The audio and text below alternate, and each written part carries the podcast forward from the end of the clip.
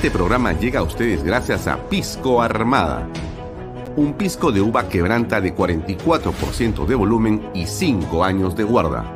Un verdadero deleite para el paladar más exigente.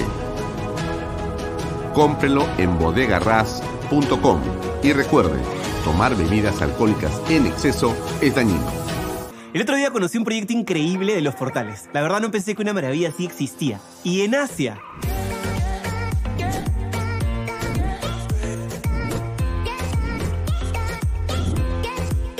Pero como todo lo bueno siempre se acaba rápido, acompáñenme para que todos ustedes aprovechen esta gran oportunidad de adquirir su terreno y vivir la experiencia Monte Alto. Y es muy fácil de llegar. Llévame a Monte Alto. Dirígete a la Panamericana Sur, hasta el corazón de Asia. Imagina tu casa soñada dentro de este exclusivo condominio que cuenta con todo, para que puedas disfrutar del verano y de todo el año. Ah, y puedes ser dueño hoy mismo.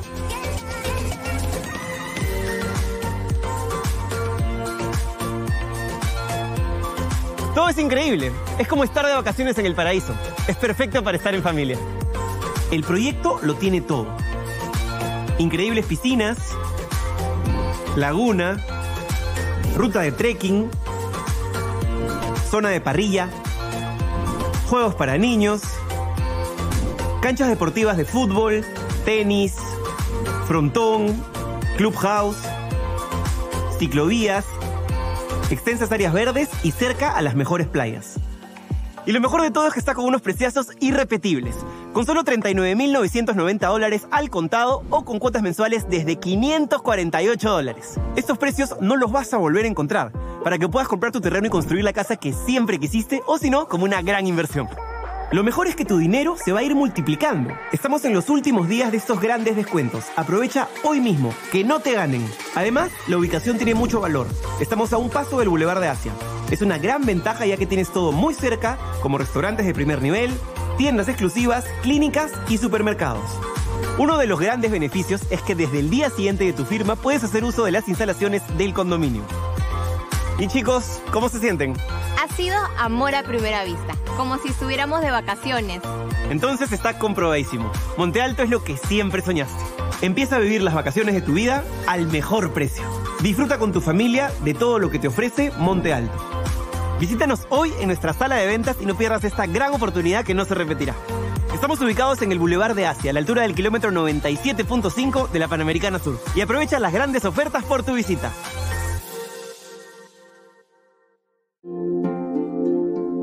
Cumplir el sueño de la casa propia puede ser realidad. Hoy conoceremos el testimonio de Edwin Colos, quien junto a su familia está viviendo en las lomas de Yura. ¿Cómo estás, Edwin? Hola, Libertad. Así es. Hoy con mi familia estamos viviendo el sueño de nuestra vivienda propia. Y esto fue posible gracias a las opciones que nos brindó GPR Inmobiliaria. Y lo mejor es que las opciones se adaptan a la necesidad de cada familia, con cuotas mensuales desde los 935 soles. Así es, hemos decidido crecer como una familia independiente y tener nuestro propio espacio. Por eso hemos adquirido una vivienda Capulí que tiene una sala, un comedor, una cocina, dos dormitorios y área para estacionamiento. Tenemos una sorpresa con nuevas facilidades bancarias a través del nuevo programa de crédito Ahorro Vivienda del BBVA Tu Palabra Basta. Con solo firmar una declaración jurada. Así es que acércate hoy mismo y compra tu departamento o casa. ¿Qué es un éxito para ti? ¿Qué ser un éxito? Maestría de Vida es un evento presencial en el Centro de Convenciones de Lima el 18 de marzo, donde conversaremos a profundidad sobre todos estos temas. Así que te espero el sábado 18 de marzo para inspirarte a tomar acción. Adquiere tus entradas en teleticket.com. Nos vemos.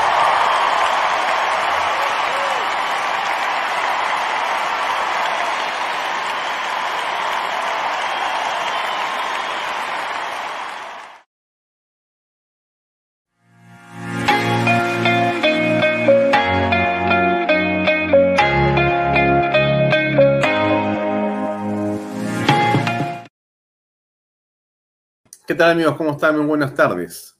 Gracias por acompañarnos. Bienvenidos a una nueva edición de Bahía Talks por Canal B, el canal del Bicentenario. Muy buenas tardes, son las 6 y 31 de la tarde. Hoy estamos para compartir varias cosas con ustedes en nuestra programación en el bloque estelar. Como usted sabe, nos puede seguir en las redes sociales de Alfonso Bahía Herrera, las redes sociales de Canal B, la aplicación que usted puede descargar gratuitamente a través de Google Play o iStore. También nos puede seguir por las redes sociales del Diario Expreso. Los domingos estamos en radio, en PBO Radio 91.9 FM, en la radio con fe. Y estamos en una eh, amplia red de cables en todo el Perú y también en la ciudad de Lima, que cada día crece más. Hoy estamos en Best Cable, Econocable, Cable Más, Yotalán, estamos en Incavisión y estamos también en Amazónica TV fuera de eh, los demás eh, ecosistemas digitales que replican la señal de Canal B todos los días. Bien, em, comentarles que el día de hoy tenemos eh, el programa en tela de juicio. Como usted sabe, este programa se transmite también a través de Canal B y hoy día ha estado Alejandro Martorelli, Martorell, perdón, y José Ignacio Beteta, quienes eh, han estado en el programa y eh, van a conversar con Vincenzo Ferrecho y Daniela Ravelo. Así es. Eh, hoy ya tenemos a Carlos Maraví, que está conectada ya con nosotros para hablar sobre Marcha por la Vida y sobre otros temas importantes relacionados a este tema. También está con nosotros Tito Gamarra desde Cusco, que nos va a comentar qué está pasando en Cusco, y con el almirante Carlos Tello, eh, un héroe de Chavín de Aguante, que nos va a dar su opinión. Él es también miembro de la Asociación de Oficiales y Generales de la eh, en Retiro, ADOGEN, y nos va a dar su punto de vista en torno a lo que está ocurriendo en Puno. Por eso el programa de hoy es La vida Cusco y las Fuerzas Armadas. Eso es un poco de lo que se trata este programa. Marcha por la vida. Esto es el día 25 de marzo. Otra vez a marchar a celebrar la vida al niño por nacer. Así es, sí a la vida, no al aborto. La vida es todo, amigos. Para hablar de este tema, hemos eh, invitado unos minutos para que nos comente qué es lo que viene en este evento a Carlos Maraví, que ya está conectada con nosotros. Con ella comenzamos el programa y después seguimos con los temas de la actualidad política nacional. Carlos, ¿cómo estás? Buenas noches. Gracias por acompañarnos. ¿Cómo te va? Muy bien, hola Alfonso. Muchas gracias por la invitación. Un gusto estar contigo siempre. Gracias. Eh, hay un eh, eslogan ahí enorme por todas partes, eh, que es La vida es todo, de Marcha por la Vida. Esto es el 25 de marzo, es decir, este 25 de marzo, que es, entiendo, sábado, van a marchar casi dos kilómetros nuevamente. ¿Es correcto? Nuevamente, regresamos a las calles, Alfonso regresamos a las calles por fin.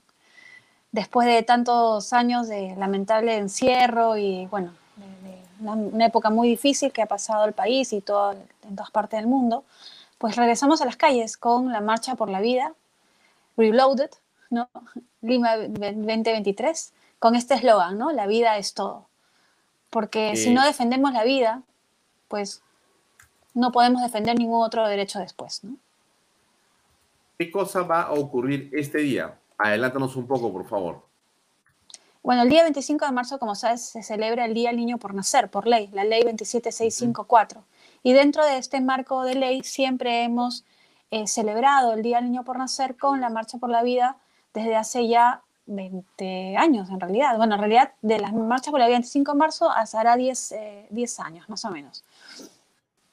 Pero, hay, una, hay una este, ley ahí. ¿Qué fue lo que ocurrió?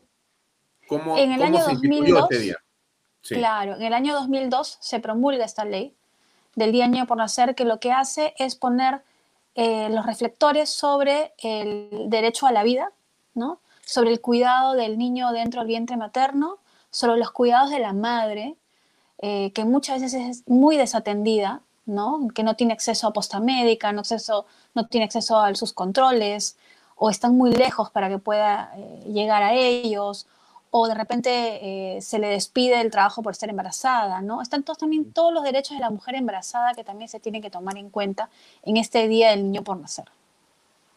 Pero hay otros temas en torno a la vida que están hoy día preocupando al país en general. Y hablamos específicamente de algo que conversamos la semana pasada con el doctor Blume y con otros especialistas en torno, por ejemplo, a esta discusión en el TC sobre el tema de la píldora. Eh, adelántanos, por favor, qué es lo que está en discusión y qué sentencia se está esperando. Sí, se está revisando eh, el tema de la píldora al día siguiente. Se presentó una demanda en contra de la distribución gratuita de la píldora. Em, esto ha seguido su curso a través de, la Corte Superior, Suprema, y bueno, ha pasado al Tribunal Constitucional para de una vez este, resolver ese tema. Lamentablemente, como sabemos, eh, la pastilla el día siguiente es un caballo de Troya en realidad, ¿no? Es un caballo de Troya por el cual quieren, se, se pretende, eh, aplicar una sentencia de la Corte Interamericana de Derechos Humanos, de la Corte de, un caso de Costa Rica, es un caso que no tiene nada que ver con el Perú, es un caso propiamente del país de Costa Rica y que quieren aplicarlo para el Perú, quitándole la cautela de la vida al concebido hasta, hasta el día 14, ¿no? Entonces, la pastilla es siguiente.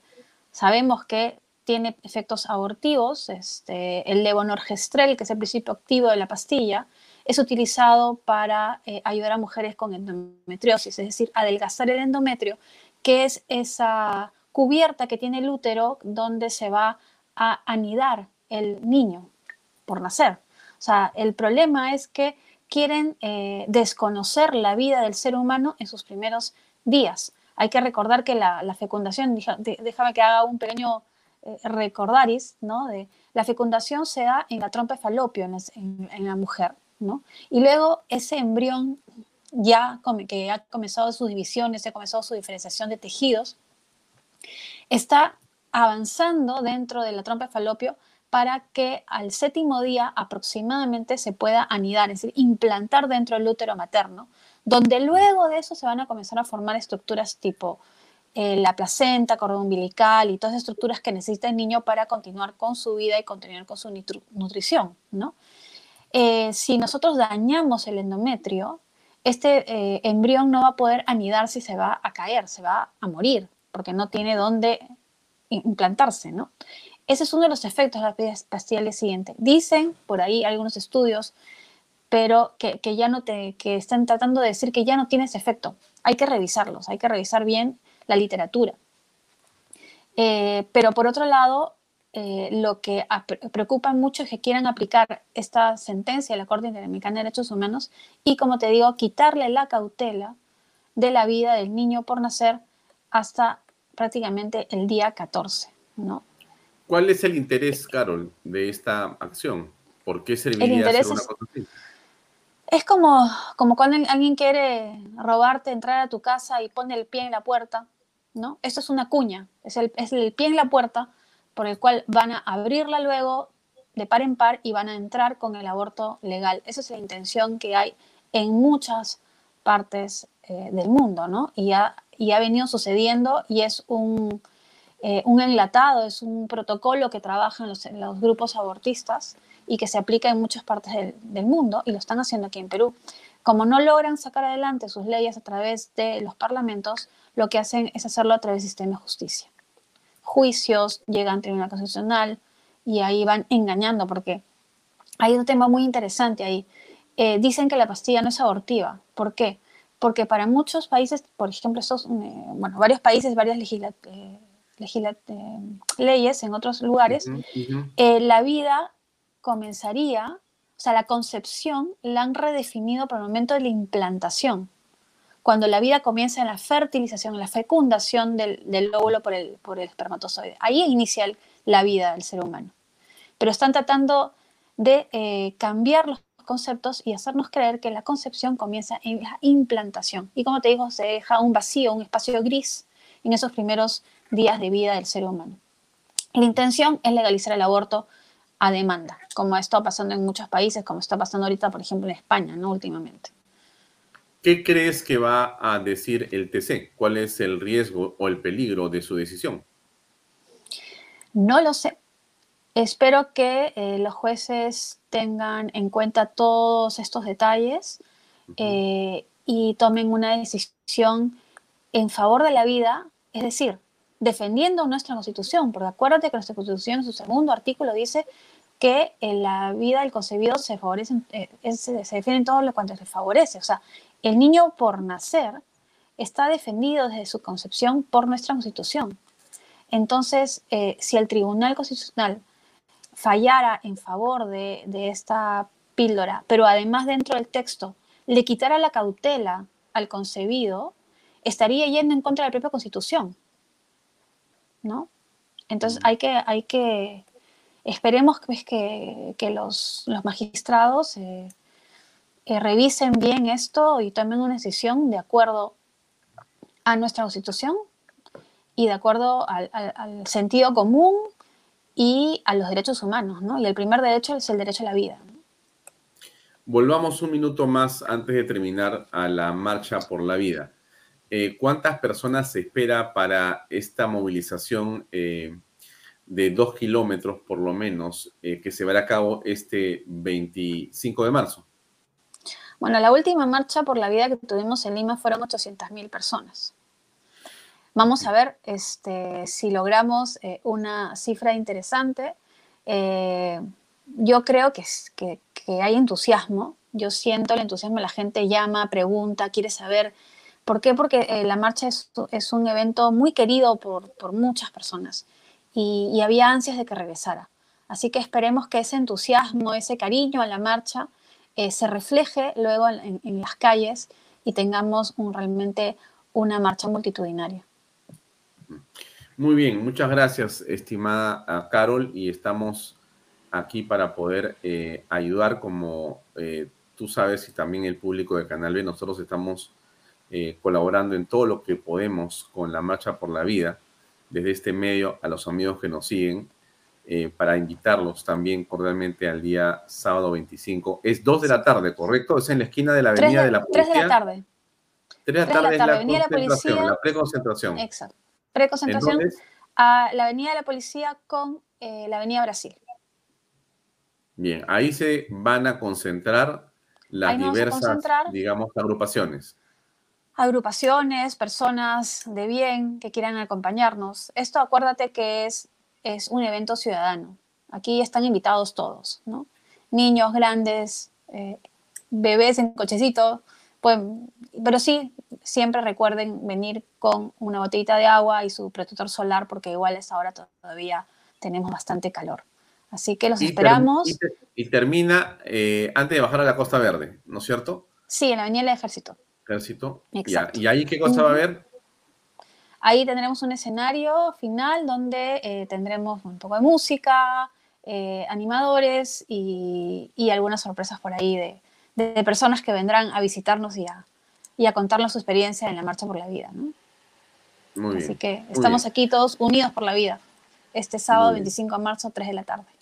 Muy bien, Carol, te deseo lo mejor y que el TC tenga la sabiduría para poder fallar, como seguramente es el sentimiento de la mayoría de peruanos. Ojalá que sea así. Gracias, Muchas gracias, Alfonso. A tus órdenes, ¿ah? Buenas tardes. Gracias. Bien, amigos, era Carol Maraví de Marcha por la Vida. Les recuerdo lo que ella ha dicho, lo que hemos dicho nosotros acá desde hace una semana. Venimos todos los días insistiendo en esto. Es el 25 de marzo. Ese día hay que ponerse la camiseta de Marcha por la Vida y expresar libremente nuestro apoyo a la vida. Así es, al niño por nacer. Bien, esto es parte de lo que hoy día se ha estado escuchando y viendo en los medios, ¿no es cierto? Hubo una audiencia para eh, llevar a cabo, eh, digamos, los testimonios y la defensa de Pedro Castillo en torno a lo que es la prisión preventiva que ha pedido la Fiscalía contra Pedro Castillo, Juan Silva y Gener Alvarado. Eh, bueno, se llevó a cabo la prisión. Y bueno, Pedro Castillo ha hecho varias cosas interesantes, pero vamos a ponerla un ratito para que usted escuche y sepa qué es lo que piensa el, eh, vamos a llamarle señor Pedro Castillo, detenido por eh, haber sido descubierto en la flagrancia de un golpe de Estado contra la democracia en el Perú. Está purgando prisión, pero ahora la fiscalía pide 36 meses por otras razones. Muy bien, pero ¿qué dijo él con respecto a la acusación? ¿Cómo se defendió? Aquí va, escuchemos. Colaboradores comprados. Me van a pedir 36 meses de prisión preventiva cuando tengo una prisión preventiva 100, 100, voy a llegar a 100 días de estar secuestrado. Me van a pedir 36 meses de prisión preventiva cuando tengo una prisión preventiva. 100, 100, voy a llegar a 100 días de estar secuestrado injustamente. No he cometido yo ningún delito, señor, señor juez. En ese marco, quienes vemos que el Perú sabe, el pueblo sabe, que hoy en día quienes han hecho una acusación constitucional para tenerme dentro de las rejas también en todo caso serían parte de esta presunta organización criminal porque se pasaron en su mayoría por las oficinas del despacho presidencial.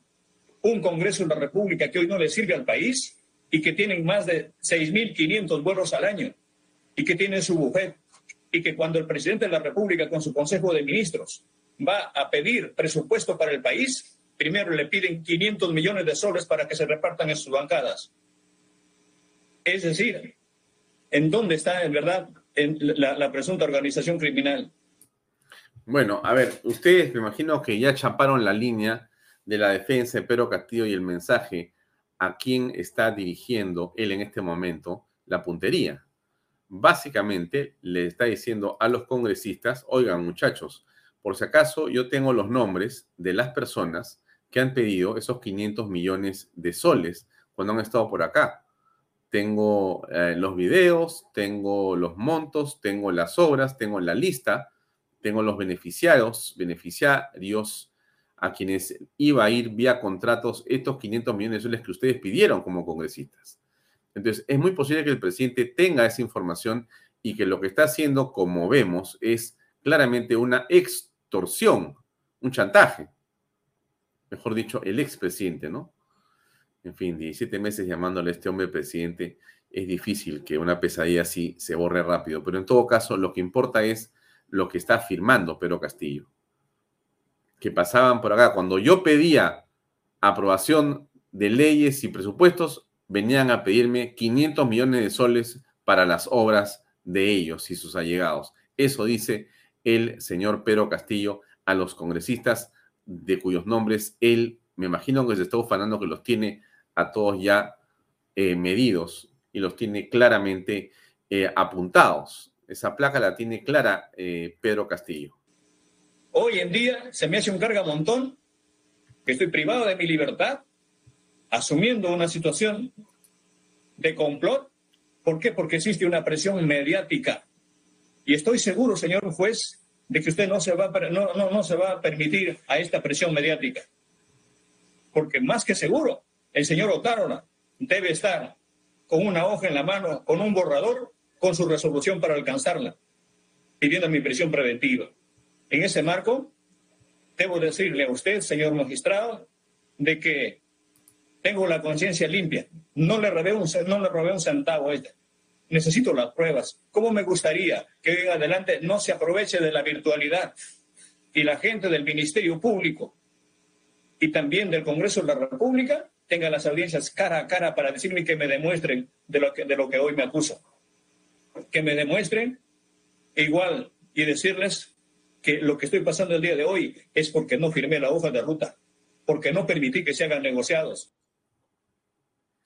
Bueno, en realidad, este, ya lo que dice Pedro Castillo a estas alturas es una cháchara, ¿no es cierto? Es, digamos, eh, un montón de palabras, un montón de eh, expresiones eh, la credibilidad de este hombre es cero. No ha probado absolutamente nada de lo que ha dicho ni él ni sus defensores.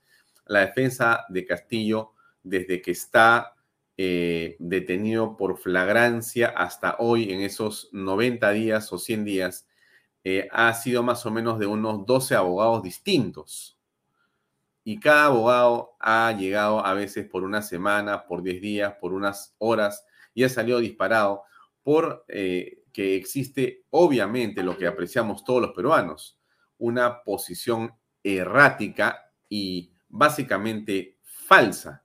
Es decir, Castillo pretende continuar eh, eh, mintiéndole a los peruanos, comienza por eh, sus abogados y continúa mintiéndole a todo el que pasa delante de él. Y eso ocurre a cada rato. Entonces, ahora sale con el cuento de los 500 millones o que él, digamos, está preso porque no firmó la hoja de ruta. En fin, cualquier cosa, ¿no es cierto? Ya se olvidó que mandó decir con sus abogados que él había sido amenazado con una pistola, que él había sido intoxicado y que había sido drogado y que estaba en shock y que no se acordaba de nada y que realmente prácticamente había sido una especie de eh, conejito asustado en una esquina que había leído un papel que no se acordaba ni quién lo había escrito. Y de esa manera, una vez más, este señor ha querido burlarse, burlarse de todos los peruanos, como lo ha venido haciendo durante 17 meses, en cuyo gabinete estaba, por si acaso, sin olvidarnos, la señora Dina Ercilia Boluarte. Lo digo porque de ella tenemos también dudas por todos lados. Pero en todo caso, regreso al señor que está en la fotografía. El hombre está pues aterrado, ¿no es cierto? Eh, y hay una noticia que estoy poniendo en cintillo, en la parte inferior de su pantalla, que hace referencia a un hecho en extremo grave y que pinta de cuerpo entero la calaña de gobernante que hemos tenido en este señor Pedro Castillo Terrones y todo su equipo, ¿no? Pasando por el señor eh, Aníbal Torres, siguiendo por la señora Betsy Chávez y toda esa hueste de, creo que eran 90 o 100, eh, ya no sé ni cuántos ministros han sido a estas alturas, pero todos esos ministros de Estado que han estado ahí han sido realmente una vergüenza. Miren ustedes, eh, ¿qué es lo que se ha descubierto, no? Que este hombre habría ordenado la formación de un equipo paralelo de inteligencia a cargo de el español. El español ha sido hoy intervenido, pero el equipo de fiscales contra la corrupción del poder detuvo, como usted sabe, esta mañana de manera preliminar al señor eh, Jorge Hernández Fernández, alias el español, a quien se le imputa ser el coordinador de una presunta red criminal que tenía como finalidad atentar contra los funcionarios del Ministerio Público y de la policía que abrieron investigación a Pedro Castillo durante su mandato, es decir, a Patricia Benavides y al señor Colchado. O sea, en eso está en este momento eh, la investigación. Hay una este, carpeta eh, de 75 páginas y le cuento los aspectos más relevantes que también los ha señalado el diario Comercio en detalle. Eh, el equipo especial de fiscales contra la corrupción ha dispuesto que se investigue a Sergio Castellanos Martínez por los presuntos delitos de organización criminal y sicariato en agravio de la fiscal superior María Barreto y del coronel Heavy Colchao. Castellanos Martínez tuvo nexos con altos mandos de la Policía Nacional durante el gobierno de Pedro Castillo este empresario tenía 49 años, es español, radica en el Perú de hace por lo menos 2015 y tiene una serie de empresas, tiene una serie de denuncias y están atrás de él.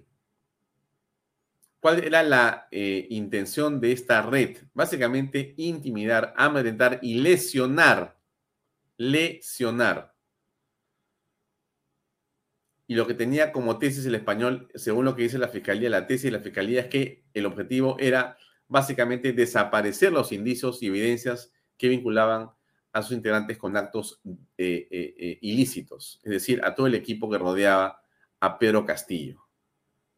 Y Castillo había ordenado la formación de este equipo paralelo. Y él, Castillo, habría ordenado a Hernández Fernández y a su asesor, Henry Shimabukuro Guevara, constituir un grupo de inteligencia paralelo o de contrainteligencia. Esa es un poco la historia que se ha conocido. Hay detalles, pero y se conoce este, la estructura eh, por todos lados. El cabecilla de esto, el dirigente, era el español, pero habían otros que son los nombres que yo le he puesto. Y hay más personas. Y Castillo era el que ordenaba esto. Era coordinador el señor el español, era coordinador, coordinaba, según la investigación y según la tesis fiscal también estaba ahí metido Shimabukuro, que era el enlace con la DINI, con la Dirección de Inteligencia. Todo esto con el único objetivo de amedrentar a la fiscal de la Nación, Patricia Benavides, que como usted sabe es la enemiga número uno, no solamente de Pedro Castillo, sino también de los caviares. No se olvide de ese pequeñísimo detalle que a esta hora es fundamental. Bien, dejamos al señor Castillo un ratito y regresamos a un tema que es realmente eh, central a esta hora y es lo ocurrido en Puno. Sigue siendo la noticia central. Em, y bueno, solamente eh, le quiero recordar lo que ha pasado. Aquí hay algunas imágenes muy tristes de... Ah, esto es, si no me equivoco, eh, parte del sepelio eh, de hace unas horas. Fallecieron al intentar seis soldados que fallecieron al intentar cruzar el caudaloso río Ilave el pasado domingo para evitar confrontaciones con los manifestantes. El acto se realizó en el centro cívico de la Municipalidad Provincial de El Collao, en Puno, desde donde los familiares pidieron justicia. Conforme al comunicado del Comando Conjunto de las Fuerzas Armadas, la patrulla en mención cruzó el río como única ruta alterna hasta Yuli, debido a que los puentes estaban bloqueados y habían sido amenazados e impedidos de pasar por los manifestantes. Los soldados caídos son Alex Quispe, Franz Canaza, Elías Lupaca, Elvis Pari, Percy Castillo y Carlos Montalico. Hmm. Parte del velatorio que hemos eh, en este momento compartido con ustedes. Una tragedia que no debió ocurrir, pero que pone en tela de juicio, obviamente, la situación en la que se encuentra la Fuerza Armada y la Policía Nacional con el gobierno de Dina Boluarte. Eh, no tenemos claro cuál es la posición exacta de la señora Boluarte frente a estos hechos, porque está silente, no ha dicho nada, pero ese no es el punto, ¿no?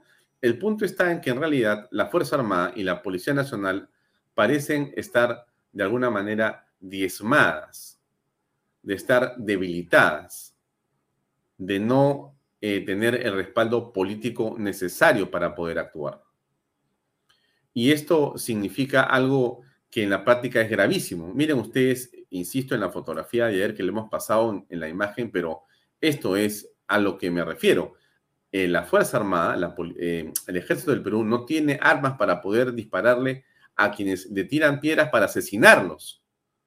O sea, ellos pueden morir por quienes infringen la ley, pero ellos no pueden hacer cumplir la ley ni usar las armas que la nación les ha entregado justamente para ello. Esto es una locura.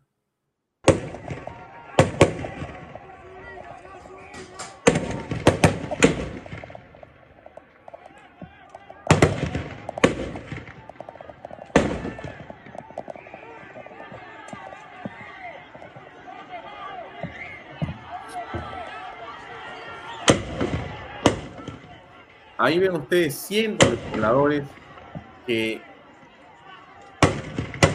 arrojan piedras, botellas y cuanto hay a los soldados, básicamente para asesinarlos, porque no los están arrojando una piedrita para jugar, esto lo están ah, arrojando estas este, piedras para asesinarlos y logran algunos de ellos escapar corriendo. ¿Y qué cosa ocurre con ellos? Bueno, cruzan el río y finalmente se ahogan. Pero no se han ahogado porque no saben nadar, se han ahogado porque en el río ha continuado la masacre a piedras y avellanas.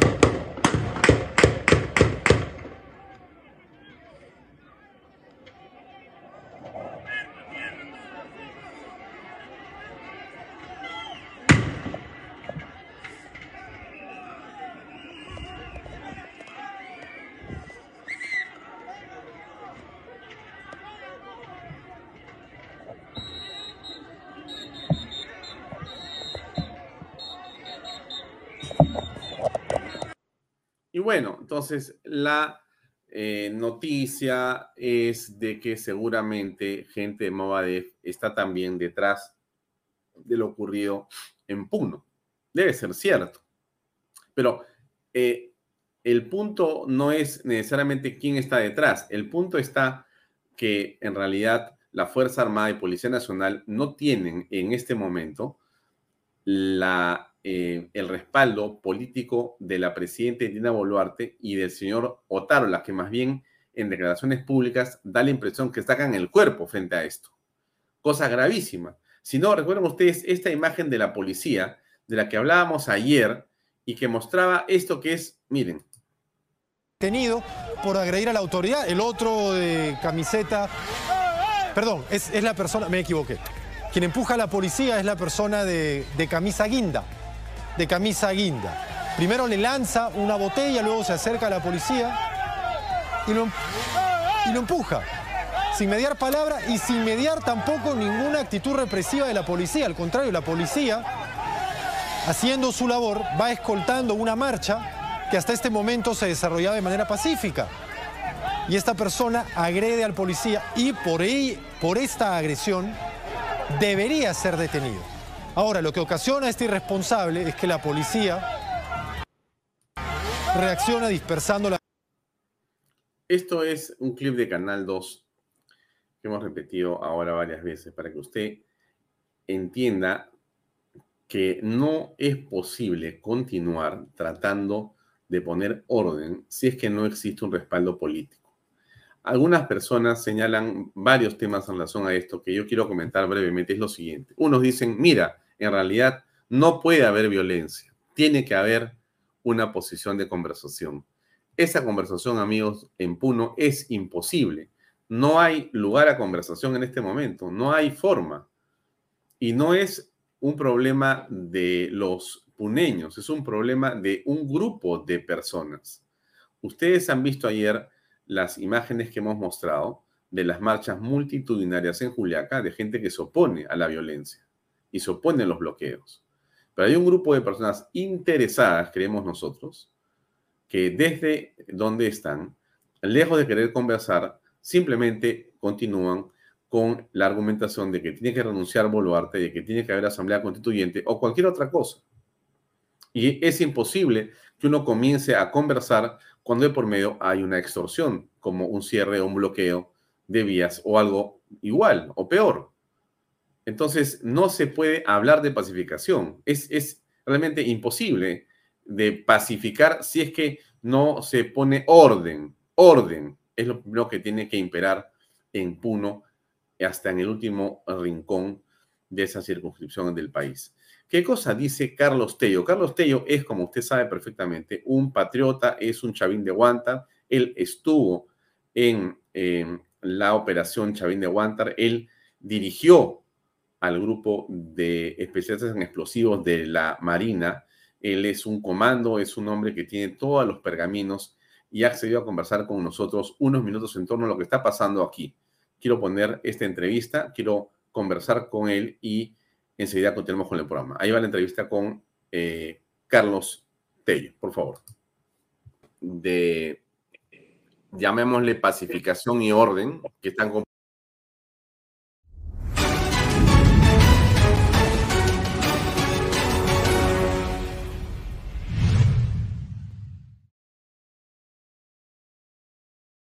Eh, ¿Qué tal, Carlos? ¿Cómo estás? Un gusto tenerte eh, aquí en Vallatos. Buenas noches. Buenas noches. Un gusto, Alfonso, como siempre, tus órdenes. Eh, mira, el tema básicamente tiene que ver con lo ocurrido en Puno con las fuerzas de, llamémosle pacificación y orden, que están compuestas por la Fuerza Armada de Policía Nacional, en una, que, en una que se supone una operación que está respaldada políticamente eh, por el gobierno. Sin embargo, a esta hora no nos queda claro si hay un respaldo o no, dado los hechos. ¿Cuál es tu opinión? Tú eres un hombre que está acostumbrado a tomar acción, a dirigir eh, un comando, a cumplir un objetivo. A, eh, en el caso de la Embajada de Japón, tu responsabilidad estaba en ingresar y con un equipo de la Marina especializado tomar posiciones específicamente eh, acordadas. Y ahí no hay duda, pero tienes un respaldo absoluto. Bueno, ¿cómo tú en esa perspectiva juzgas la operación que hemos visto en Puno hasta lo, lo que se conoce ahora?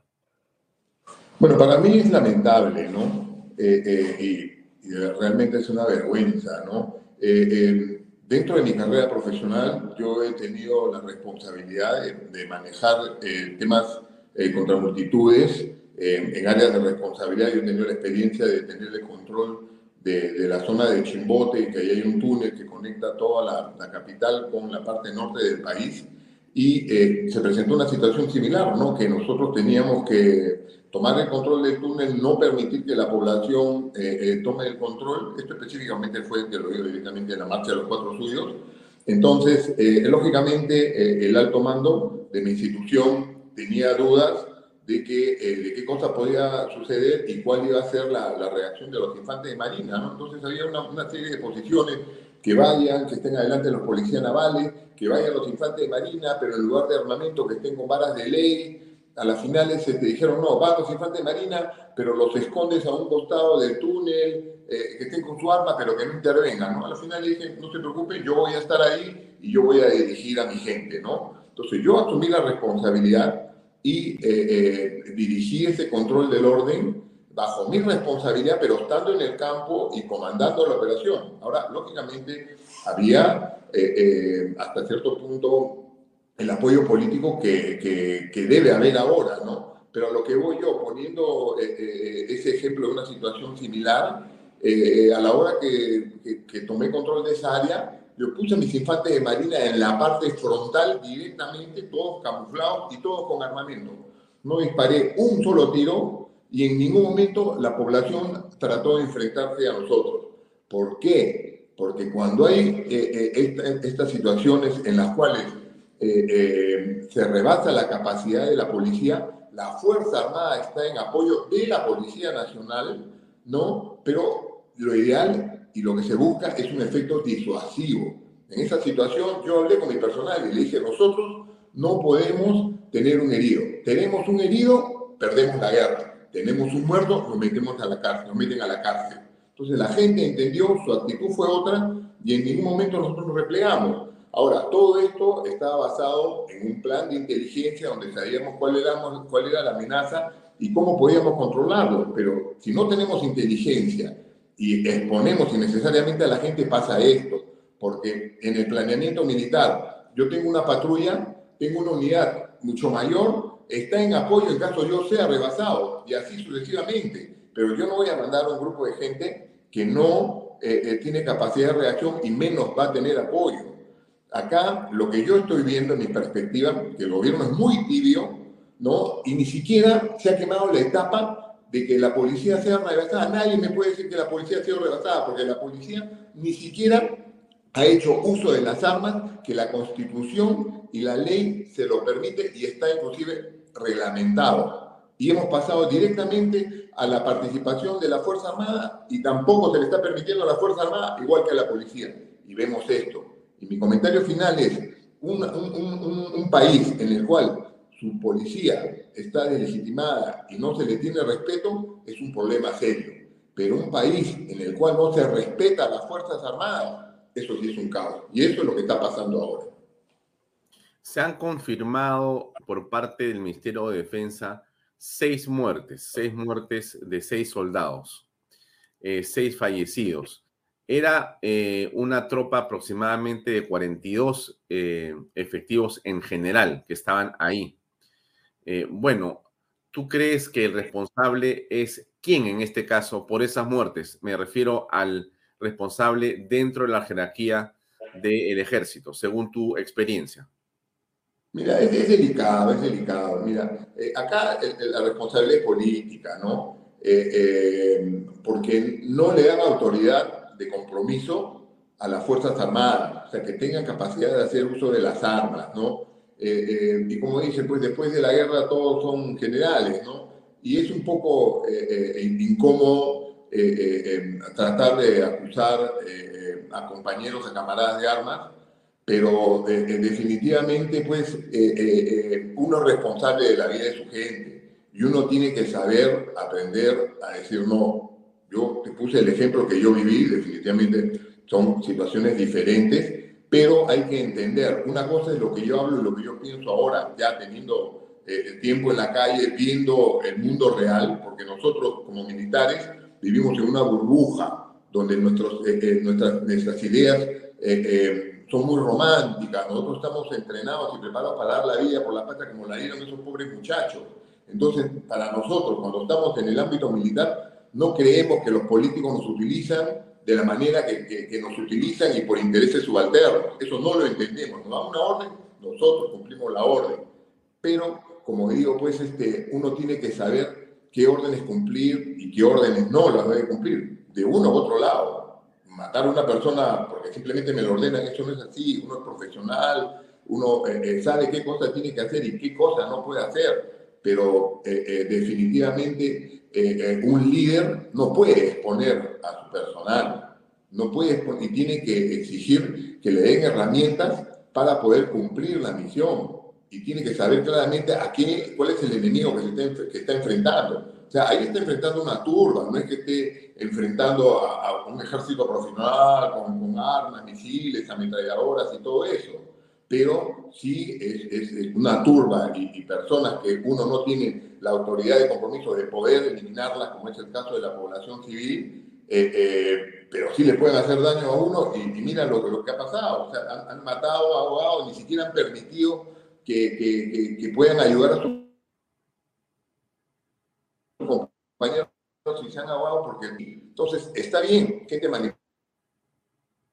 mayor preparación que es utilizada, pero eso no se puede permitir el, tema de que uno sea eh, una, una, población manipulable no puede permitir que, sea anarquía, porque si no, pues este, la policía y la Fuerza Armada no va a trabajar, entonces vamos a comenzar y vamos a llegar a ser como Colombia, vamos a tener un ejército paramilitar, porque podemos contratar a guardaespaldas, podemos contratar eh, empresas, nos armamos y, si la policía y, y la Fuerza Armada no toma acciones, nosotros vamos a tomar acciones para protegernos de diferentes maneras, en urbanizaciones, en, haciendas, en empresas, y, vamos a hacer esto un Estado fallido, va a ser una anarquía esto, ¿no? ¿Debe renunciar el ministro de Defensa? Bueno, yo lo conozco, pero definitivamente aquí hay un responsable político. Hay un responsable político y se tiene que transmitir un mensaje. Se tiene que apoyar a las Fuerzas Armadas. Lo que ha pasado es, es, es inaceptable es una ¿Parece así que el gobierno no está apoyando a la Fuerza Armada como debería?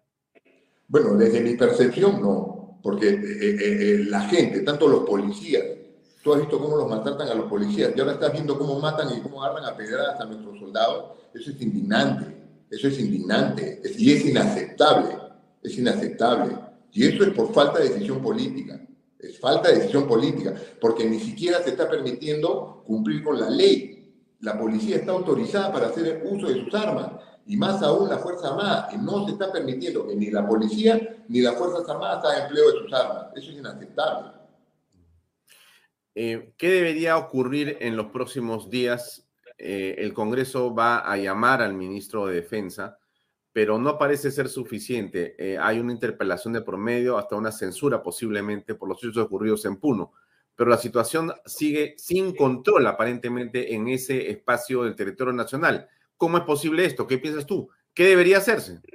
Mira, yo eh, en, diversas oportunidades que, he podido manifestarme y expresarme como veterano de la pacificación con la experiencia que tengo en temas de control de orden interno y otro tipo de operaciones, eh, eh, me he manifestado siempre. Acá lo que se necesita es decisión política decisión política para que la policía y la Fuerza Armada hagan su trabajo. La Dirección de Inteligencia analiza cuáles son las amenazas y las Fuerzas Armadas y la Policía Nacional se prepara para controlar esa amenaza y se le deja trabajar. La, Policía Nacional y las Fuerzas Armadas somos profesionales de la guerra y sabemos qué debemos hacer. Se nos tiene que dar primero una, eh, eh, eh, un respaldo político y después autoridad para nosotros hacer uso y empleo de las armas. Ese es el tema. Y como digo, el principal eh, eh, eh, objetivo de la Fuerza Armada es ser disuasivos, ser disuasivos. Muchas veces, sin necesidad de hacer un solo tiro, se mantiene el orden, simplemente con una actitud y una capacidad realmente disuasiva que evite que la población trate de rebasar a sus Fuerzas Armadas. ¿Te parece, Carlos, que Dina Boluarte tiene miedo? Eh, definitivamente eh, la, señora Presidente eh, está en una encrucijada, fuera de los temas netamente políticos de, que perteneció a un otro partido. yo entiendo que cuando ya está uno en el poder se da cuenta cuál es el mundo real, ¿no? Y, y, el tema está complicado, pero definitivamente no está apoyando ni a la policía ni a la Fuerza Armada. Ese es un hecho concreto que lo estamos observando, porque ni siquiera se está autorizando, como vuelvo a insistir, en que permitan a la Policía Nacional y a la Fuerza Armada hacer empleo de las armas. ¿Por qué crees tú que ya no está haciendo o dando ese apoyo? Eh, eh, prefiero darme los comentarios, porque no, no, no, no entiendo yo este, cuál es el sentido. Porque Pero hay un deseo o una intención de maniatar a la Fuerza Armada, de eh, desdibujar su imagen, de golpear a la Fuerza Armada en su moral. ¿Te parece tú, a ti que podría ser eso? No, yo no creo. lo personal no creo que esté haciendo todo esto para afectar la moral de la policía y la Fuerza Armada. Lo que yo veo es que la señora es muy temerosa para tomar una decisión que definitivamente va a costar vida, pero el hecho de haber tomado la decisión que ha tomado y el tiempo que se demoró en tomar esas eh, iniciativas que no son las que realmente se requieren, costó un montón de vidas. Si en un primer momento se hubiera autorizado a que las Fuerzas Armadas y la Policía Nacional en su primer momento haga uso de las armas, iban a haber muertos de repente menos de la cantidad que, hay en este momento, desgraciadamente, pero se hubiera controlado esto. Y esto no está pasando. Sigue habiendo turbas, no hay autorización para tener manifestaciones, sin embargo siguen paseándose por acá, hostigándonos, desafiándonos, tratando de que esto degenere en una anarquía y lo están permitiendo. Es por falta de decisión política, vuelvo a insistir. Mm. Muy bien. Carlos, te agradezco mucho por tu tiempo, muy amable. Gracias a ti. Estamos en contacto. Por supuesto. Un, abrazo. Gracias.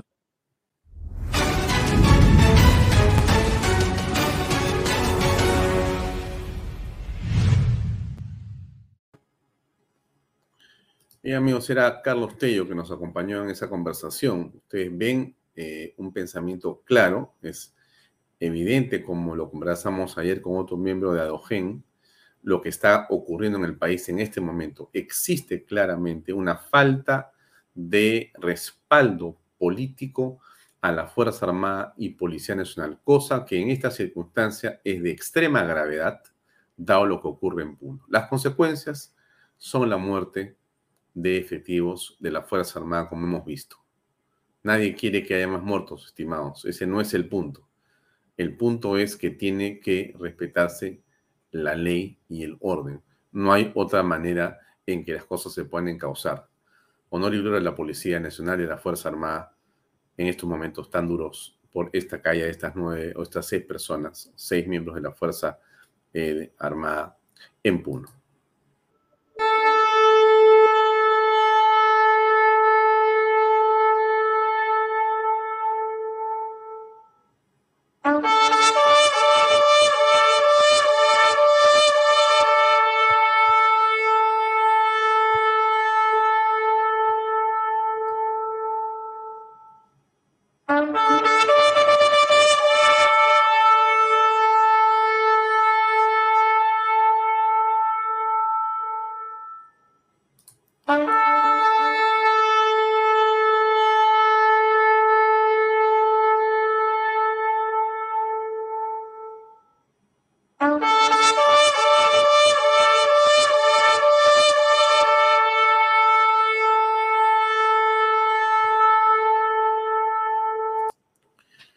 Bien, continuemos con el programa. Dejemos estas noticias tan eh, lamentables a un lado. ¿Verdad esto que ponemos en títulos allá abajo? Existe eh, claramente información del servicio de inteligencia en el sentido de que hay miembros del Movadef que están detrás de la violencia en Puno. Por supuesto que sí. Claro que sí. Em, antes que eh, Sí, esta noticia es importante. En minutos hablamos con eh, Tito Gamarra desde Cusco. Estados Unidos ha ratificado la decisión de extraditar al expresidente Alejandro Toledo. Eh, Toledo, por supuesto, ha eh, realizado todas las ardides posibles y tramas para evitar venir al Perú, ¿no? Inclusive ha hecho que intelectuales o pseudointelectuales escriban cartas de Estados Unidos para decir que él no debería ser extraditado por un tema eh, básicamente que es un hombre indígena o de rasgos indígenas y que este es un asunto racial contra él y que en realidad él eh, marchó por los cuatro suyos contra el Fujimorismo y que ahora nuevamente va el Fujimorismo contra él. En fin, cualquier cantidad de tonterías están diciendo. Y en la verdad que este es un choro de 35 millones de dólares. Esa es la verdad. O sea, él ha coimeado y no hay nada que hacer.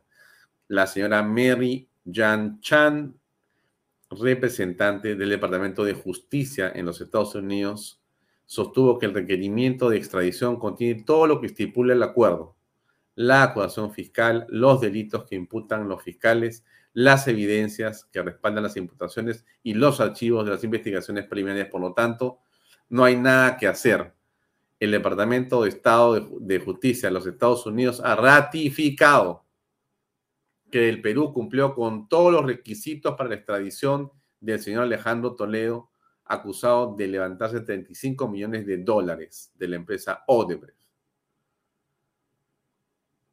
Eso es, y no hay más que hacer. Este hombre tiene que venir al Perú a dar explicaciones. Eso es, amigos, una bomba atómica es una bomba atómica. La declaración de Alejandro Toledo en el Perú significa eh, conocer qué fue lo que ocurrió, entre otras cosas, con varios canales de televisión de señal abierta y de cable, cómo pasaron de unas manos a otras manos, cómo intervino allí Toledo, pero mucho más. ¿ah? Toledo va a venir y va a cantar, va a decir cómo fue que funcionaba la red de corrupción, y muchos están en este momento más que aterrados, están queriendo desaparecer del Perú, desaparecer de la faz de la tierra, operarse, cambiarse de pelos, ojos, cara, nombre, apellido, vender sus cosas y desaparecer en algún lugar, pues, ¿qué le puedo decir? Pues de repente del Polo Norte, en algún espacio, en algún lugar escondido en Australia o en las estepas eh, soviéticas o donde sea, pero quieren salir de acá porque la justicia les va a llegar de todas maneras. El señor Alejandro Toledo se va a sentar con Patricia Benavides y va a tener que hacer gárgaras de huevo para poder cantar con todo lo que se necesita de claridad. Y seguramente, conociendo los antecedentes de Toledo, va no sé si estará todavía posible, pero yo tengo la impresión que va a decir, bueno, ok, colaborador eficaz. Y voy a comenzar a contar y a cantar y mostrar las pruebas de con quién hice las jugadas. Eso es lo que hay en este momento en el ambiente político nacional que tiene una enormísima importancia, pero que es realmente central desde todo punto de vista. Eso, la presencia de Toledo. ¿Con quién estaba Toledo en el gobierno? ¿Quiénes rodeaban a Toledo? ¿Quiénes eran parte de su círculo más íntimo? ¿Qué ONGs trabajaron con él? ¿Qué políticos se beneficiaron? ¿Qué periodistas se beneficiaron? ¿Qué medios de comunicación han tenido ventajas durante el gobierno de Alejandro Toledo y por qué razón? Bueno, eso lo vamos a saber. Lo vamos a saber. Y ese, esa canción, ese concierto de canto que va a hacer Toledo, va a ser muy interesante escucharlo. Muy interesante escucharlo. Muchos van a temblar. Eh, sí, a mí me parece central eh, que eh, regresemos un ratito a lo que dijo el ministro de Educación en relación justamente a estos temas en los que se ve a las mujeres que traen a los niños detrás y que lejos de protegerlos, los exhiben o los exponen en realidad en las marchas, cosa que no debería ocurrir. A ver, escuchemos por favor qué dijo el ministro de Educación tenido duras críticas contra las madres que llevaban a sus hijos a las manifestaciones que han ocurrido reciente en Lima. ¿Se ratifica en estas eh, críticas a, estas madres? Pero por supuesto, mire, ni siquiera los animales exponen a sus hijos. Lo vemos todos los días en estos canales de naturaleza donde una madre muere defendiendo a sus hijos para que no sean atacados. Y estamos viendo, se les puede llamar madres a las que llevan a sus hijos y los exponen a la violencia de la que estamos siendo testigos. A ese extremo de manipulación podemos llegar. Yo dudo que sean las madres. Yo creo que tal vez en la extrema necesidad en que se encuentran algunas mujeres lleguen a alquilar a sus hijos para que sean llevados a esto, pero no puedo concebir a una madre exponiendo a sus niños al peligro. ¿Hay manipulación? ¿Habría ahí manipulación? Pero por supuesto, claro que sí, eso es lo que estamos viendo y lo peor de todo es que las mentes siniestras detrás de esta manipulación de nuestros hermanos y hermanas se esconden y no dan la cara. Ajá, otro aplauso, dice Juan Acuña. Sí, sí, el ministro eh, Manuel Becerra tiene muchos pergaminos y tiene mucha claridad en su forma de actuar. Casualmente, el lunes pasado, a esta hora, un poquito más tarde, eh, me crucé con el ministro y me acerqué donde él estaba.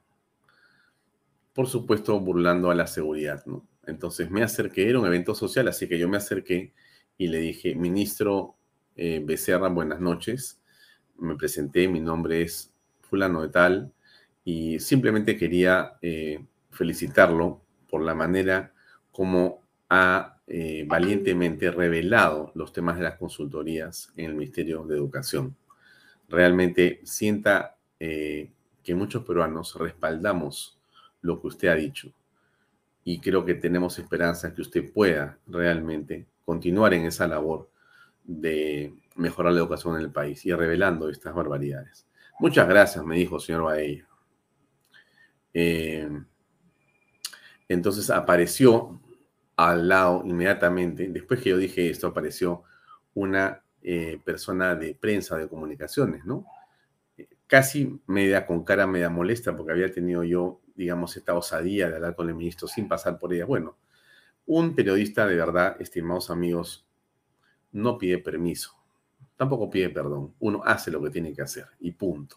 Los demás que no entiendan, eso es otro tema.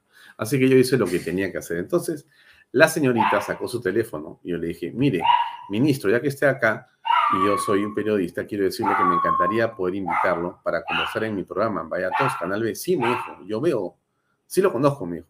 Bueno, muchas gracias. Entonces, sí, claro que sí, encantado. Entonces, bueno, levantó su dedo y señaló a la señorita que estaba al lado, ¿no?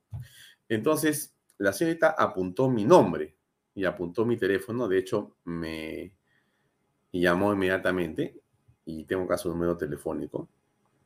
He tratado de ubicarla y no lo he hecho. Voy a ubicarla, a ver si es posible entrevistar al ministro de eh, Educación. Pero esto le voy a hacer al ministro desde acá. Ministro, eh, nuevamente usted está en la picota. A usted lo quieren destruir a usted lo quieren en realidad eh, sacar del cargo bajo cualquier argumento o bajo cualquier pretexto. Me imagino que usted lo sabe. Y sabe que ese ministerio, para el mundo caviar y para otras de esas hierbas, eh, es realmente estratégico y es una suerte de maldición que personas eh, que tienen un pensamiento de conservador o de derecha estén ahí. Es realmente, ministro eh, Becerra, un peligro para los intereses caviares y de la progresía en general y del globalismo que un hombre como usted esté en ese ministerio. Justamente porque ahora usted está discutiendo las consultorías de las cuales ellos viven y piensan seguir viviendo. Por lo tanto, usted sí está en peligro, ministro. Me refiero políticamente, ¿no? Ya. Y lo que queremos hacer en Canal B es darle tribuna a usted. Me explico. Por la razón sencilla. Creemos que a los ministros de Estado que hacen las cosas bien, más allá del gobierno donde se encuentren, hay que apoyarlos. Y usted está diciendo la verdad en un ministerio central. Entonces, voy a llamar a su señorita de prensa o de comunicaciones una semana después ¿correcto? Óscar Becerra, perfecto. Ahí decía Manuel, perdón, me equivoqué. Gracias por la corrección, estimado Jean Paul, y también a nuestro querido este, Juan Carlos Sutor, que también sigue el programa y me ha dicho, es Oscar. Perfecto, entonces al ministro, eh, ¿cómo será que no lo conozco que le digo Manuel? Ese prueba más que no lo conozco. Pero rezo al punto, sea Manuel o sea Oscar. Es Oscar, pero vamos al punto siguiente. ¿Por qué me parece importante? Porque de repente su jefe de comunicaciones no quiere que converse conmigo. ¿Por qué es así? Porque hay un grupo de periodistas y comunicadores que han vivido de todo este mundo de las consultorías que han sido, voy a decirlo claramente, tocados por la magia de los talleres en los que han participado, financiados por ONGs, comunicadores. Y entonces les molesta que ciertas personas, de repente como yo y como este canal, se puedan acercar a entrevistarlo para después, básicamente, tomar esos contenidos y distribuirlos por las redes sociales y que lleguen a gente viendo que un ministerio se puede manejar de una manera decente. Eso puede molestarle a algunos que de repente lo rodean, ministro. Se lo digo con la franqueza que hablamos siempre acá, sin ningún tipo de filtro directo. Entonces lo voy a llamar otra vez, lo voy a buscar otra vez y cuando lo vea, me voy a acercar otra vez a ver si conseguimos conversar aquí en Bahía Talks, con el respeto que me merece absolutamente y con el respaldo que públicamente le digo, tiene de parte de este canal en la política que usted está implementando y que hemos escuchado. Eso que hemos escuchado, eso respaldamos. No yo, ah, o sea, no es que a mí se me ocurra, no. Yo estoy hablando, amigos, ¿saben cómo? En nombre de ustedes. Eso es, eso es, eso es. Cuando yo leo, leo sus comentarios, cuando yo escucho lo que ustedes comentan y, eh, escriben aquí, es evidente que tenemos que actuar de la manera correcta. Hay que secundar, hay que apoyar, hay que darle tribuna a las personas que están haciendo las cosas bien, sin ningún tipo de restricción. Si yo pudiera establecer sin costo alguno, sin costo alguno, algún convenio con el Ministerio de Educación para poder utilizar Canal B para difundir las políticas que tengan que ver con el antigénero, con la eh, eh, difusión de la vida y la familia, tenga la seguridad, amigo de Canal B, usted lo sabe, porque usted me conoce, se lo digo siempre, pero tenga la seguridad, señor ministro, que sin mediar ninguna condición y menos económica, este canal lo haría de mucho gusto. Tenemos varias horas en la mañana libres para poder poner los contenidos que ayuden a educar de verdad a los peruanos y a los jóvenes, profesores o alumnos.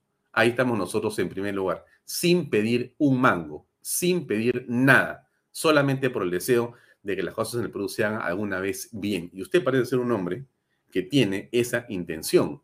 Por eso lo estoy diciendo. Así que dicho eso, dicho eso, lo quería decir y ya lo dije. Muy bien, entonces estamos esperando a Tito Gamarra, que en alguna parte este, trata y no logra ingresar, me dice. Eh, ya entrará.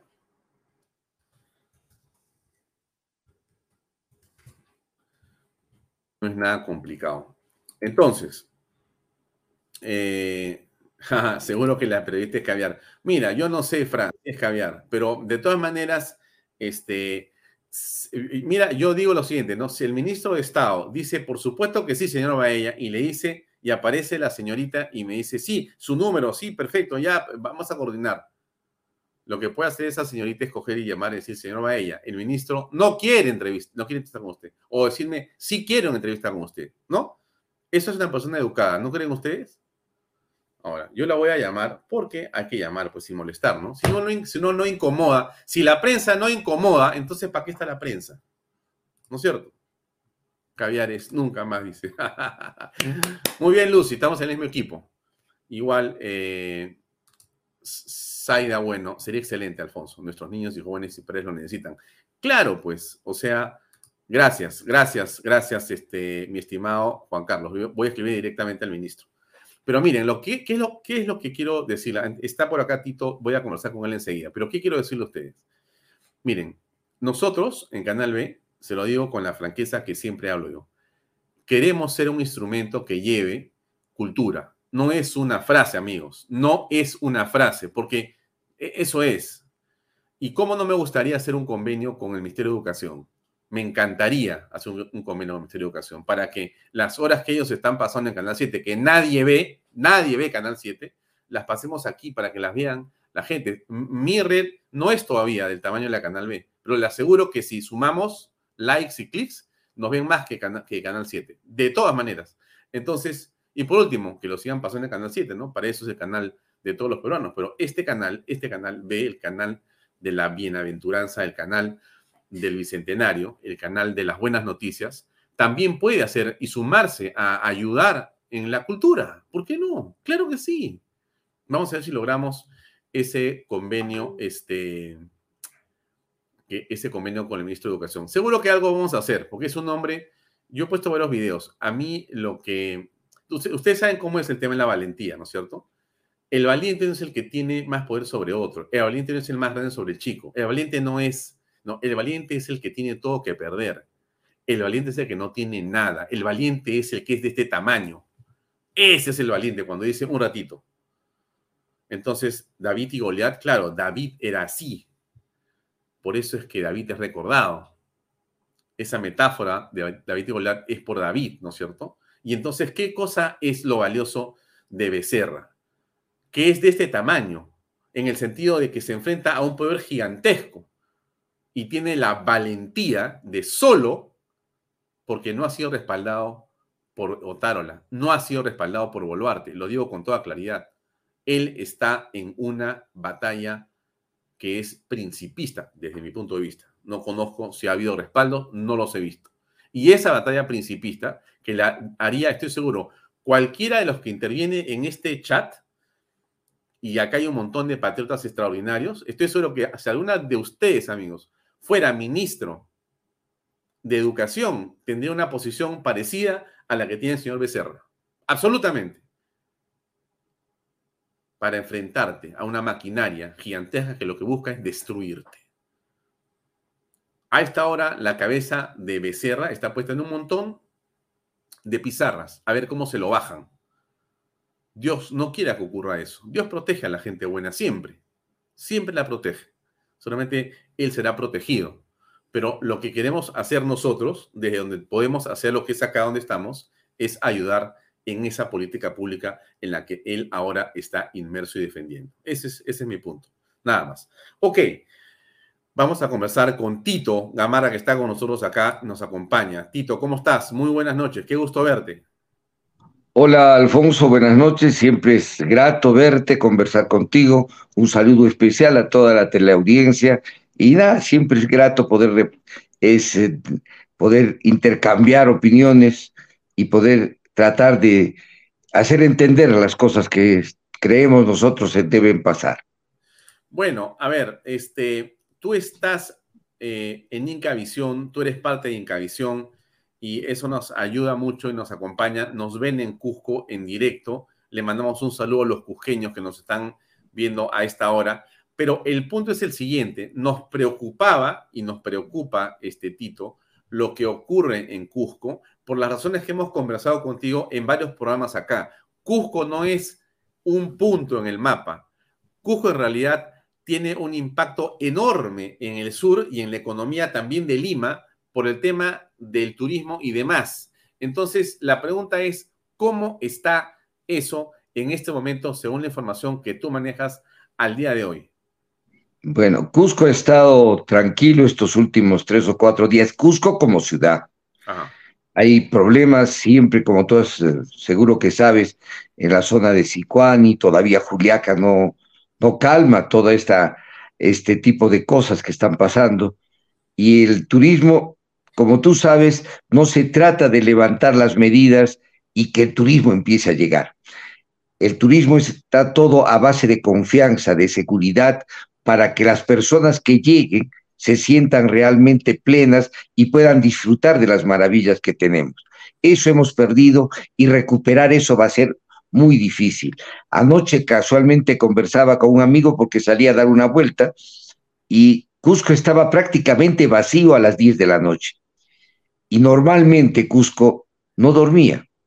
Era una ciudad que tenía una actividad nocturna muy fuerte y lamentablemente ahora no tenemos nada. Se está recuperando de a pocos, se están haciendo los esfuerzos para que esto pase, se está tratando de transmitir seguridad, que es lo más importante para cuando el turista llega, pero seguimos con los problemas y todo ha encarecido, absolutamente todo. Y lo que tú dices, Cusco no solamente es una isla en el Perú, Cusco, de Cusco dependen muchas actividades a nivel nacional, aunque esto se quiere desconocer. Hay mucha gente que opina, no, dice Cusco es eh, básicamente agricultor, por ejemplo, ¿no? Nadie niega lo la importancia de la agricultura, pero si no tenemos los medios para poder hacer llegar todo lo que el campo produce con todo el esfuerzo que se hace, entonces estamos en nada. Y Cusco, a través del turismo, mantiene una actividad grande a nivel nacional, en, los hoteles y en todos los servicios que están alrededor de esto, porque no solamente es el viaje que, hacen para conocer Machu Picchu, alrededor de esto está todo, los hoteles, los restaurantes, las movilidades, los guías turísticos, todo es un todo que se mueve y eso es lo que tiene que la gente entender y la gente de nuestro Cusco entendió, ya no quiere más de este problema, pero lamentablemente estamos bloqueados, ¿no? Ayer no llegaban carros de, las, de, Arequipa porque no había forma de pasar, aunque algunos decían que estaba tranquilo, cosa que no es cierta. Hacia la zona, eh, viniendo del sur había problemas. Al norte los carros han ido saliendo y el flujo aéreo más o menos se ha ido regularizando. Bueno, pero vamos a ver, ¿qué dicen las autoridades que están en Cusco propiamente dicho, es decir, tenemos gobernadores, tenemos alcaldes, ¿cómo están viviendo ellos esta situación? ¿Qué está haciendo? Bueno, tenemos un gobernador todavía que está muy retraído, no sé por qué, muy callado, no toma medidas. Deben ser las autoridades que dejen, que se dejen de tomar eh, posturas pensando en ser reelectos o no, ya tienen que pensar en el pueblo porque hay medidas a veces que son que no son tan eh, tan democráticas si quieres, pero que son necesarias porque necesitamos que esta gran mayoría que está sitiada en el Cusco tenga las seguridades para poder hacer las cosas. El alcalde Pantoja hizo algo, intentó oponerse a cosas, está apareciendo y me parece que es interesante que los políticos aparezcan en un momento que es muy difícil. Mm. No hay Lamentablemente no hay una definición política. No han, da vergüenza ver lo que pasó en Ilave, por ejemplo, ¿no? Los soldados corriendo, toda una multitud atrás tirándoles piedras. Han habido seis víctimas ya y el poder político no dice nada. Ya se tienen que tomar medidas políticas que realmente le den tranquilidad a todo el país, no solamente a Puno, sino a todo el país. ¿Tú sientes que la eh, presidenta Dina Boluarte eh, tiene miedo o intencionalmente no toma, digamos, las decisiones de empoderar políticamente la Fuerza Armada y Policía Nacional? ¿Cómo ves eso? Creo, creo que es miedo, porque también pensé que ella estaba haciendo un juego ah, político diciendo ya voy a tomar una medida, ya va a ver las cosas, invitando y decía, vengan a Lima, pero en forma pacífica, cosa que me pareció totalmente aberrante. No hay una decisión política y lamentablemente las Fuerzas Armadas y Policiales están siendo maltratadas por nosotros mismos. No es posible soportar, y vuelvo a tomar el ejemplo de Ilave, esos chicos han puesto su vida al servicio del Perú sin embargo, han sido apedreados por otros peruanos y nadie ha dicho nada. ¿Qué hubiera pasado? Me pregunto, si la Fuerza Armada, la que estaba siendo apedreada, hacía uso del derecho legítimo que tiene para poder usar armas. Estarían presos. Estaríamos, estaríamos lamentando a mil muertos y seguro que todos los chicos que se defendieron estarían inmediatamente procesados. Acá los derechos humanos es para el que delinque, no para la mayoría que hace su trabajo bien. Entonces, ese es el problema. Y tienen que necesariamente usar lo que tienen a mano, la, el derecho de la fuerza para poder sofocar esto, porque tienen que entender una cosa que siempre repito, si tú, si tú llegas a utilizar la violencia para protestar, tienes que estar sujeto a que se use la violencia para sofocar, no hay otra, porque no creo que haya una medida diferente que sigan pasando las cosas que han pasado ayer. Los sitiaron, los obligaron a tirarse al río. Hay muertos. Hay ceremonias en las que dicen lamentamos lo que ha pasado, pero tomen la decisión. Si no se toma una decisión y una decisión política drástica, vamos a seguir sitiados. No hay forma de salir de esto, porque hay gente que está manteniendo estas cosas. Y tampoco se quiere hacer eso, tienen miedo de esto. ¿Cómo aprecias la reactivación en general de la economía en Cusco. Eh, de todas maneras, existe en la actualidad una situación de mejoría con respecto a lo que sucedió hace dos o tres semanas donde había una parálisis total. ¿Cómo es que está ocurriendo eso? ¿Cómo paulatinamente se vuelve a retomar el camino del trabajo en la ciudad de Cusco y en los alrededores, según lo que tú tienes de información? Ha mejorado, ha mejorado porque hoy día conversaba casualmente con unos muchachos que hicieron un proyecto en Urubamba y se tuvieron que alejar por el problema del acceso hacia el Valle Sagrado. Pero están retornando porque esa zona ya está trabajando y el Cusco está trabajando también. Eh, tenemos actividades que felizmente se están desarrollando. Eh, de a poco, pero con mucha fuerza. La gente no quiere saber más de esto. Entonces, la respuesta que está teniendo Cusco es salir y trabajar. Y eso creo, creo que es importante. Y saludo a todos los emprendedores, la gente de negocios, que a pesar de todo lo que pueda pasar, hoy día teníamos programado una, un nuevo paro. No ha habido, no ha habido eco, no pasó nada.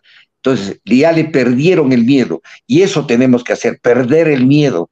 Somos más. Nadie dice que salgamos a enfrentarnos y matarnos entre nosotros, pero somos más. debemos dar muestras de que tenemos la seguridad de que al salir a trabajar estamos haciendo que Cusco siga viviendo, que sigue, se siga desarrollando.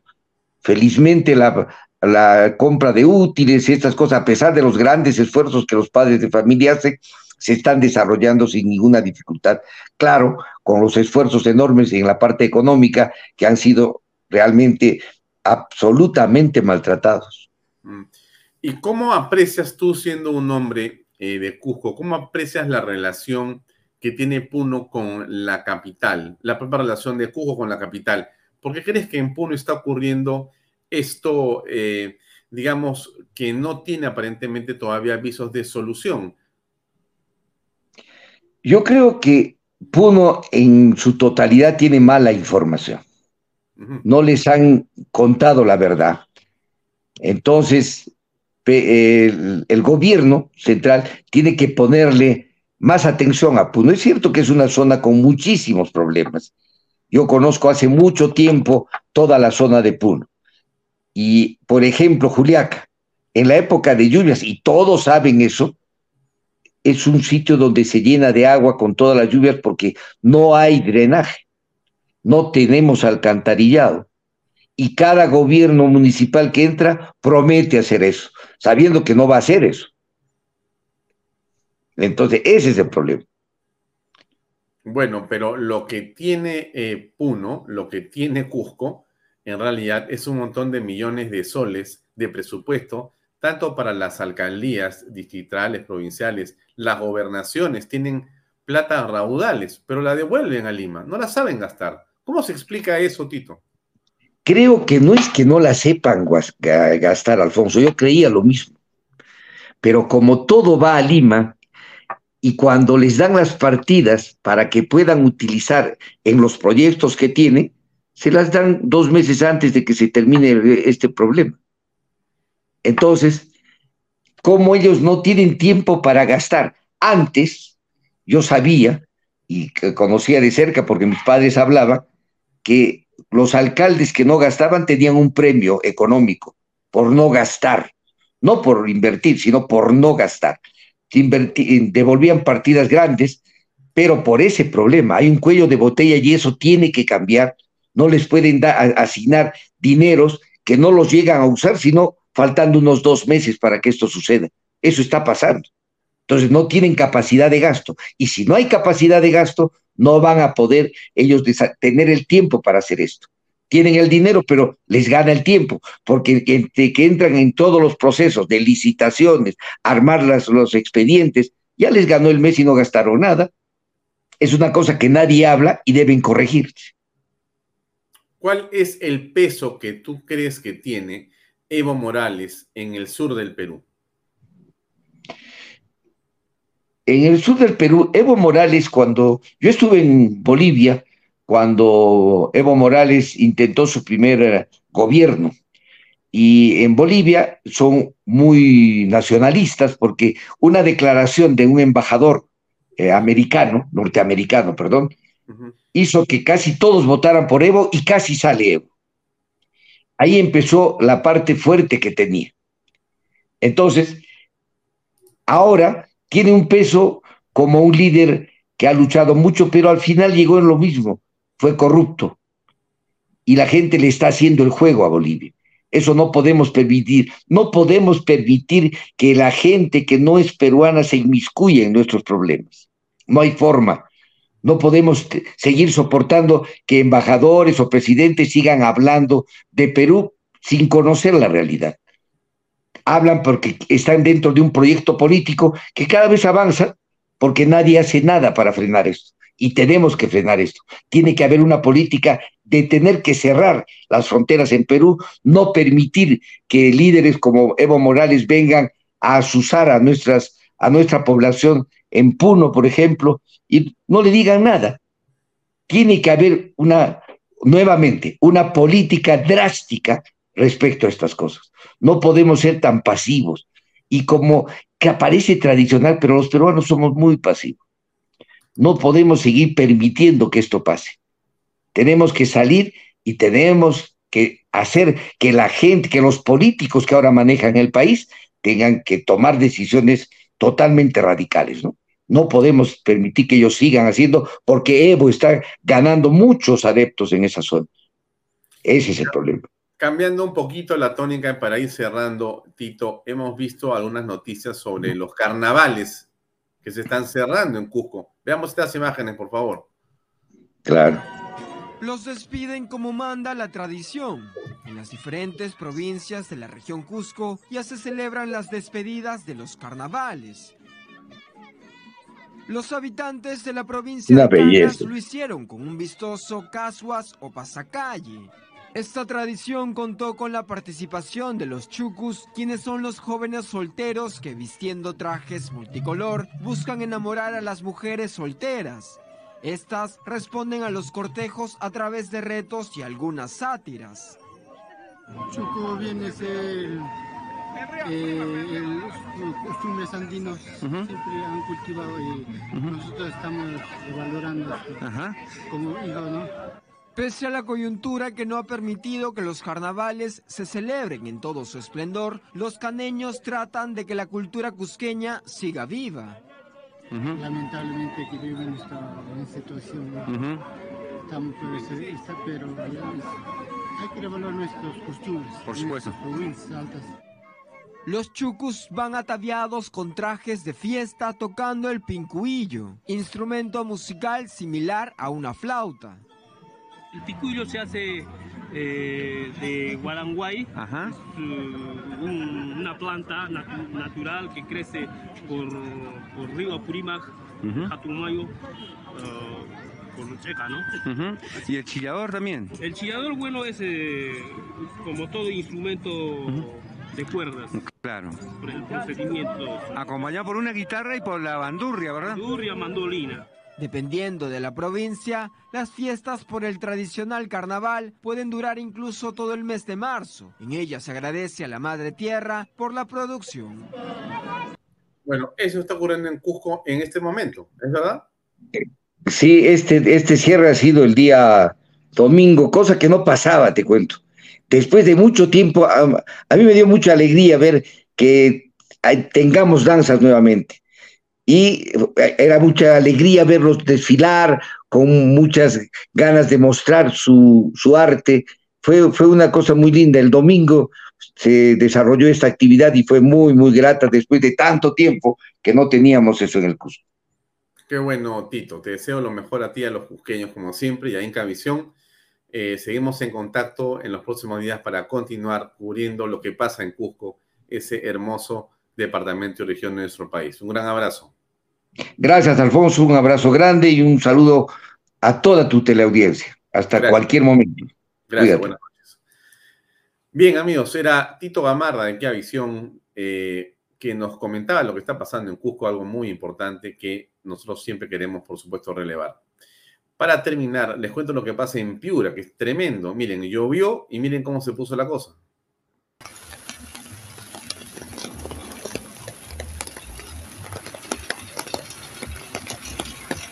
Cinco horas de lluvia y tenemos la historia de nunca acabar, amigos. Este es Piura hace unas horas.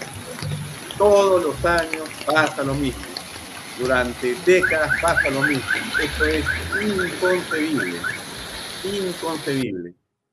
Todo el tiempo es igual. Me apena mucho eh, que ocurra esto en Piura. Lo conversamos con Mara Seminario hace unos días aquí en Bahía Talks. No hay manera de que esto se pueda resolver. Yo no sé si pasa por elegir bien, pero tenemos que tratar de resolver aquello que parece ser una maldición. No podemos continuar con el tema de lo que está pasando en Piura de esa forma. Esto es increíble. Todos los años es lo mismo, en la misma esquina. Esto es increíble. El agua se empoza, no hay manera de resolverlo. ¿Cómo es posible que pase esto todos los años de la vida de Dios? Impresionante, ¿eh? impresionante. Eh, eh, quizá hayan cosas que todavía yo no comprendo. Esa es una cosa que no comprendo. Vamos a conversar con Evan Piero los próximos días para tratar de encontrarle solución, por lo menos saber qué cosa se puede hacer. Amigos, eso es todo. Son las 7 y 57.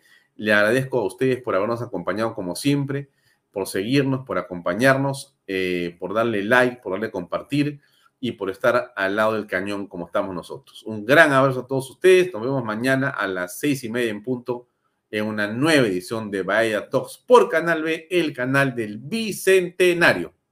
Buenas noches. Permiso. ¿Qué es un éxito para ti? ¿Qué es ser un éxito?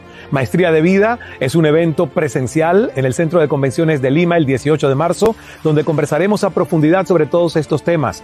Así que te espero el sábado 18 de marzo para inspirarte a tomar acción. Adquiere tus entradas en teleticket.com. Nos vemos.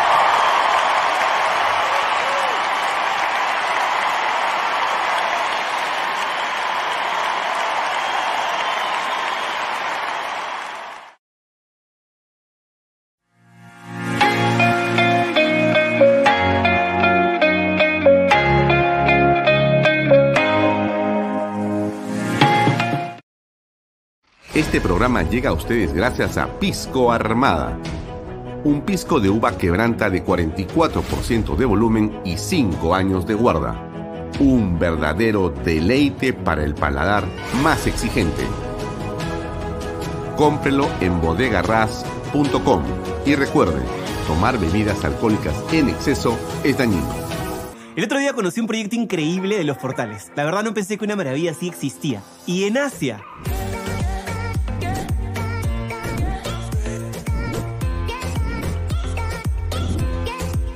Pero como todo lo bueno siempre se acaba rápido, acompáñenme para que todos ustedes aprovechen esta gran oportunidad de adquirir su terreno y vivir la experiencia Monte Alto. Y es muy fácil de llegar. Llévame a Monte Alto. Dirígete a la Panamericana Sur, hasta el corazón de Asia. Imagina tu casa soñada dentro de este exclusivo condominio que cuenta con todo, para que puedas disfrutar del verano y de todo el año. Ah, y puedes ser dueño hoy mismo.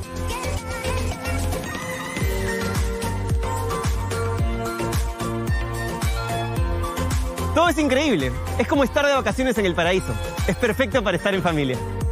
El proyecto lo tiene todo. Increíbles piscinas, laguna, ruta de trekking, zona de parrilla, juegos para niños, canchas deportivas de fútbol, tenis, frontón, clubhouse, ciclovías, extensas áreas verdes y cerca a las mejores playas. Y lo mejor de todo es que está con unos preciazos irrepetibles, con solo 39.990 dólares al contado o con cuotas mensuales desde 548 dólares. Estos precios no los vas a volver a encontrar, para que puedas comprar tu terreno y construir la casa que siempre quisiste o si no, como una gran inversión. Lo mejor es que tu dinero se va a ir multiplicando. Estamos en los últimos días de estos grandes descuentos. Aprovecha hoy mismo, que no te ganen. Además, la ubicación tiene mucho valor. Estamos a un paso del Boulevard de Asia. Es una gran ventaja ya que tienes todo muy cerca, como restaurantes de primer nivel, tiendas exclusivas, clínicas y supermercados. Uno de los grandes beneficios es que desde el día siguiente de tu firma puedes hacer uso de las instalaciones del condominio. Y chicos, ¿cómo se sienten? Ha sido amor a primera vista, como si estuviéramos de vacaciones. Entonces está comprobadísimo. Monte Alto es lo que siempre soñaste. Empieza a vivir las vacaciones de tu vida al mejor precio. Disfruta con tu familia de todo lo que te ofrece Monte Alto. Visítanos hoy en nuestra sala de ventas y no pierdas esta gran oportunidad que no se repetirá.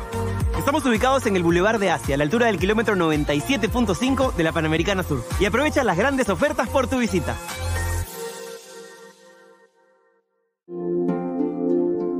Cumplir el sueño de la casa propia puede ser realidad. Hoy conoceremos el testimonio de Edwin Colos, quien junto a su familia está viviendo en las lomas de Yura. ¿Cómo estás, Edwin? Hola, Libertad. Así es. Hoy con mi familia estamos viviendo el sueño de nuestra vivienda propia. Y esto fue posible gracias a las opciones que nos brindó GPR Inmobiliaria. Y lo mejor es que las opciones se adaptan a la necesidad de cada familia, con cuotas mensuales desde los 935 soles. Así es, hemos decidido crecer como una familia independiente y tener nuestro propio espacio. Por eso hemos adquirido una vivienda Capulí que tiene una sala, un comedor, una cocina, dos dormitorios área para estacionamiento. Tenemos una sorpresa con nuevas facilidades bancarias a través del nuevo programa de crédito Ahorro Vivienda del BBVA Tu Palabra Basta. Con solo firmar una declaración jurada. Así es que acércate hoy mismo y compra tu departamento o casa.